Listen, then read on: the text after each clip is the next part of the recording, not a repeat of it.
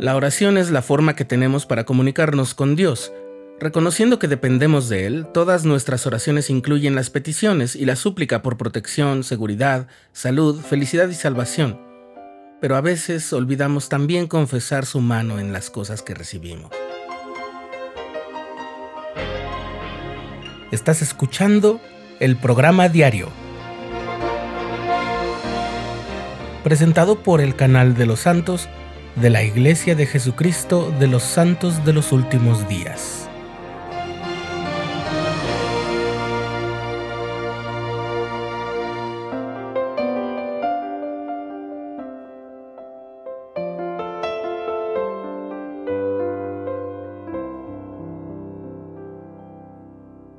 Cada día millones de fieles discípulos de Cristo se levantan y ofrecen una oración de gratitud por lo recibido.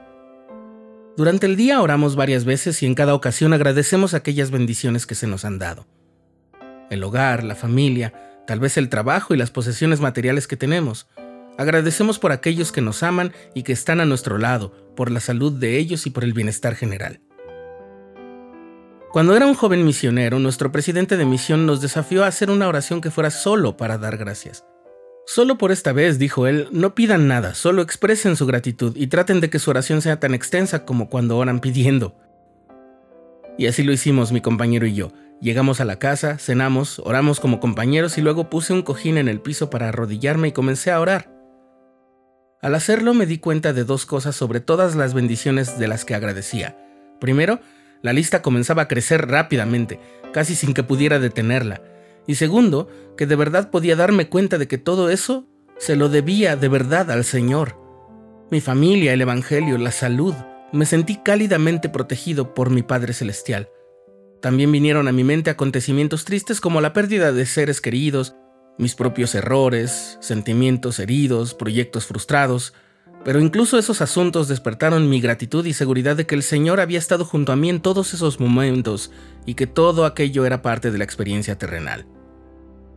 Y por eso me sentía agradecido, además de que la expiación de Cristo me permitía contemplar todo ello desde la perspectiva de que puedo superar todo con la ayuda del Salvador.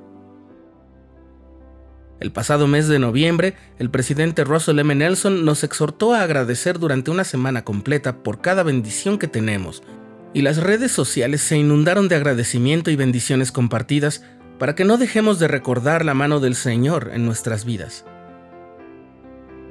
Tener presente la mano del Señor en todas las cosas nos acerca a gratas experiencias espirituales. La vida no es fácil y no se espera que agradezcamos todo por descontado o de manera automática. Pero tampoco se necesita demasiada profundidad para comenzar a sentir agradecimiento por las diversas circunstancias y acontecimientos de nuestra vida. Incluso si la enfermedad o la tragedia han lesionado nuestro bienestar o han condicionado nuestra vida, siempre habrá cosas que han permanecido intactas o que incluso han podido resaltar por la misma razón que nos pueden suscitar un sentimiento de gratitud hacia nuestro Padre Celestial. En la sección 59 de Doctrina y Convenios, el Señor explica que precisamente todas esas bendiciones que Él nos da, lo hace de buen grado, con todo su amor. Él dice así, complace a Dios haber dado todas esas cosas al hombre, refiriéndose a las bendiciones tanto temporales como espirituales. Y en nada ofende el hombre a Dios, ni contra ninguno está encendida su ira, sino contra aquellos que no confiesan su mano en todas las cosas y no obedecen sus mandamientos. Y entonces, un par de versículos más adelante, hace una promesa.